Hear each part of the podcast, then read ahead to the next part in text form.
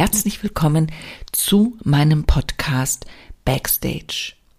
Und definitiv zu einer Folge, die eines meiner Lieblingsthemen bespielt, nämlich das Thema professionelle Weiterbildung. Weiterbildung als solches gibt es ja letztlich massenhaft auf dem Markt, wo man dann auch schon fast nicht mehr weiß, wo soll man da eigentlich hingucken. Aber eine gute, wirklich professionelle Weiterbildung, da trennt sich dann doch die Spreu vom Weizen. Und genau das Thema habe ich mir heute vorgenommen.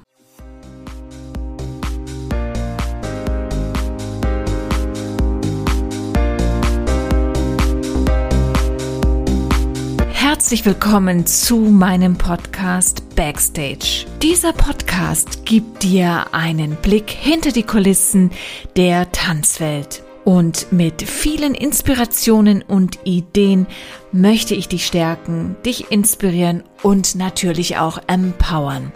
Mein Name ist Silke Damerau und als Unternehmerin leite ich meine eigene Schule für künstlerischen Tanz und als Trainerin und Coach stärke ich Tanzlehrende in ihrer Berufsrolle. Wenn du mehr über meine Arbeit wissen möchtest, dann findest du alle Informationen unter www.silkedamerau.de.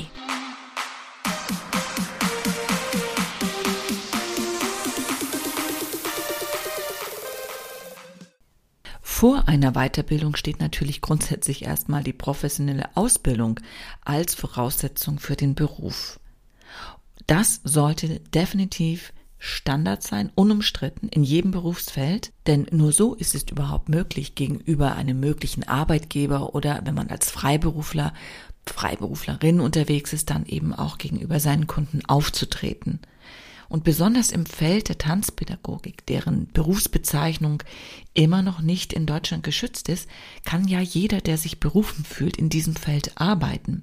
Und leider eben auch ohne grundständige Ausbildung oftmals nur vielleicht mit einer Wochenendweiterbildung ausgestattet, wird dann in Tanzschulen angefragt, ob es Unterrichtsmöglichkeiten gibt.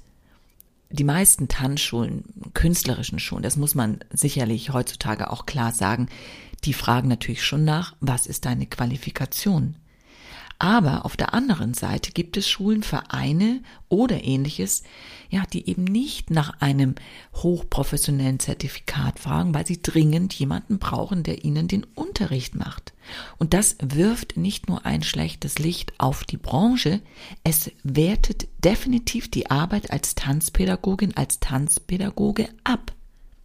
Es ist also dringend notwendig, besonders bei den künstlerischen Schulen für Tanz, eine Haltung einzunehmen, die keinen Zweifel darüber lässt, wie wichtig eine solide Grundausbildung ist. Vor allem, wenn es darum geht, mit Kindern und Jugendlichen zu arbeiten. Schließlich sind die meisten privaten Schulen für künstlerischen Tanz die erste Anlaufstelle, um Kinder und Jugendliche auf den Beruf der Tänzerin des Tänzers und den Beruf der Tanzpädagogin des Tanzpädagogen vorzubereiten. Nach der Ausbildung brennt man darauf, endlich mit dem, was einem Spaß gemacht hat, in die Praxis zu gehen und natürlich auch Geld zu verdienen. Und das ist natürlich auch völlig normal, dass es nach der Ausbildung erst einmal gilt, Erfahrungen in seinem gewählten Berufsfeld zu sammeln. Ein Gespür dafür zu bekommen, was einem besonders gefällt und was eben auch nicht. Und daher steht für Berufsanfänger in der Regel die berufliche Weiterbildung nicht an erster Stelle. Dennoch sollte sie von Anfang an ja in den Blick genommen oder der Blick dafür geschärft werden, denn Weiterbildung bedeutet letztlich auch Qualitätssicherung innerhalb der eigenen Arbeit. Und eine erste Ausbildung kann letztlich nur fachliche Grundlagen liefern. Die Spezialisierung und die Orientierung auf bestimmte Bereiche erfolgt im Berufsleben. Über die Zeit werden immer wieder Veränderungen eintreten.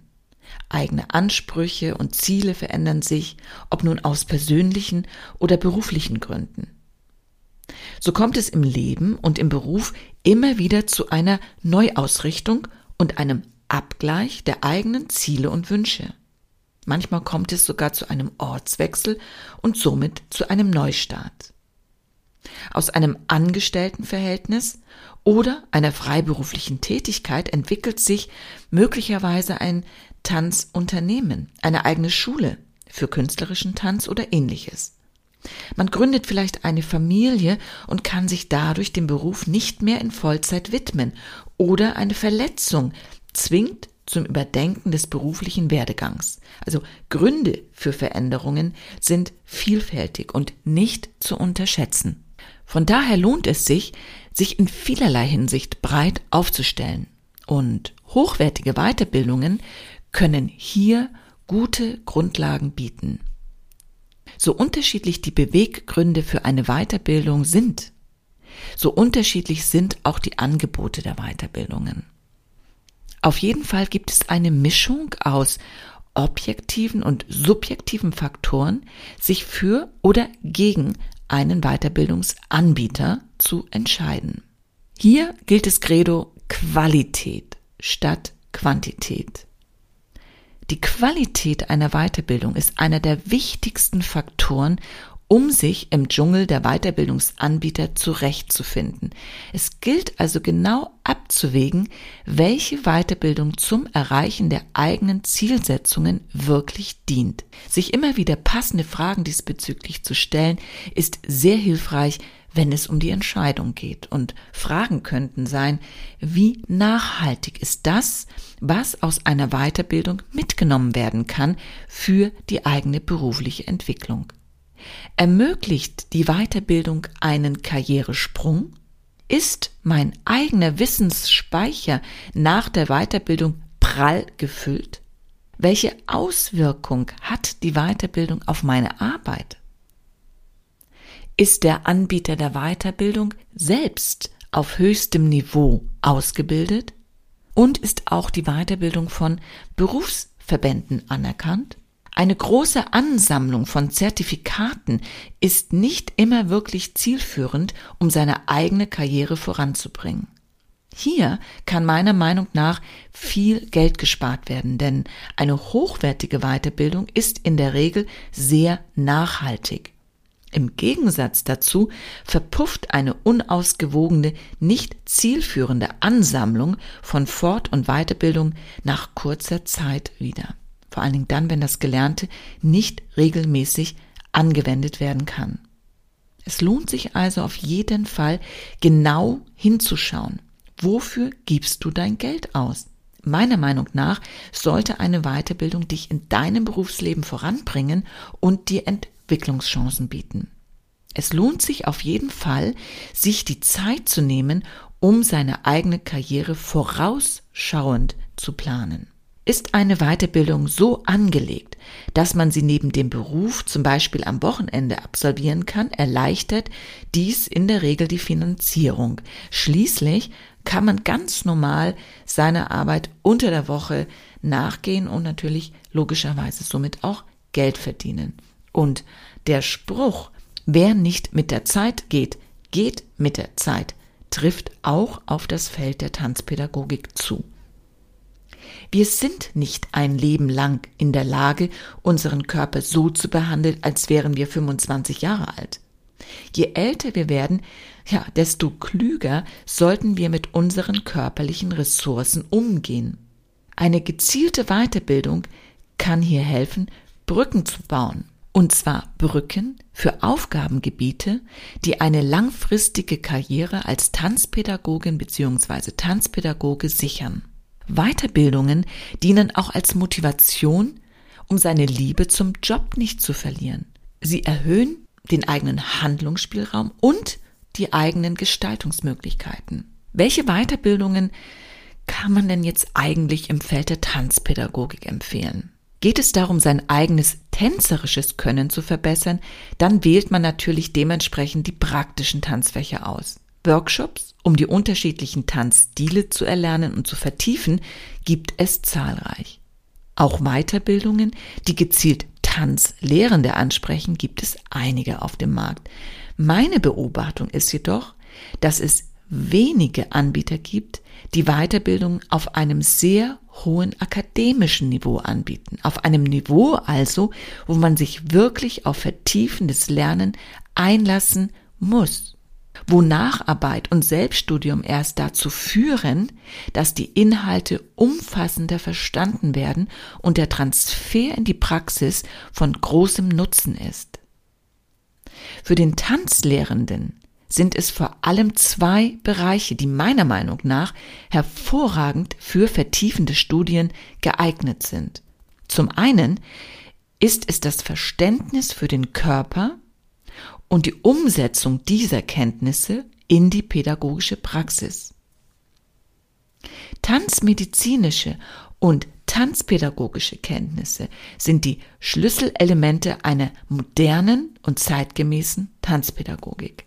Es ist der Bogen, der über alle Tanzstile gespannt werden kann und für alle Tanzstile gleichermaßen gilt. Es geht darum, durch das professionelle Lehren seinen Schülern, seinen Schülerinnen Möglichkeiten zu eröffnen. Sie stehen im Mittelpunkt mit ihren Wünschen und Zielen. Wir als Tanzlehrende haben eine Verantwortung und sind einer Berufsethik verpflichtet. Es ist die Verantwortung, alles zu tun, damit unsere Lehre der Weiterentwicklung unserer Schüler und Schülerinnen dient. Eine Weiterbildung sollte diesem Anspruch gerecht werden. Und durchleuchten wir auf diese Weise auch die Anbieter, werden wir schnell die Spreu vom Weizen trennen können. Eine gute Weiterbildung regt geistig an, sie hilft aus der eigenen Routine auszubrechen und sie eröffnet weitere Möglichkeiten. In seinem beruflichen Feld hilft eine professionelle Weiterbildung, sich auf einen neuen Level zu heben. Und dies bedeutet, dass man sich auch in Bezug auf seinem Stundensatz klar und deutlich positionieren kann und dann auch sollte. Da es, wie gesagt, nicht ganz so einfach ist, immer die richtige Auswahl zu treffen, möchte ich dir aus meiner Erfahrung eine Weiterbildung empfehlen, die ganz neu nächstes Jahr starten wird. Es ist die Weiterbildung von Judith Elisa Kaufmann, die sich auf präventiv tanzmedizinische Tanzpädagogik bezieht. Wenn du also den Transfer der Tanzmedizin in den Unterrichtssaal suchst, in einer klaren und verständlichen Übersetzung der Wissenschaft, dann solltest du diese Weiterbildung nicht verpassen. Aber wer ist jetzt Judith Lisa Kaufmann? Einige von euch werden sie definitiv kennen. Sie lebt in Wien, hat dort seit 2005 ihre eigene Akademie und aus dieser Akademie hat sie eine Essenz herausgefiltert, und das Konzept der Akademie on Tour entwickelt. Sie ist Vorstandsmitglied von TAMED Österreich, ist für TAMED Deutschland innerhalb des Ausbildungsprogramms Dozentin, arbeitet international als Lehrkraft und wird für universitäre Vorträge im Bereich der Tanzmedizin, der Tanzwissenschaft und der Tanzpädagogik gebucht. Sie hat als klassische Balletttänzerin sowie als Flamenco-Tänzerin auf der Bühne gestanden und war auch im Film und Schauspiel unterwegs.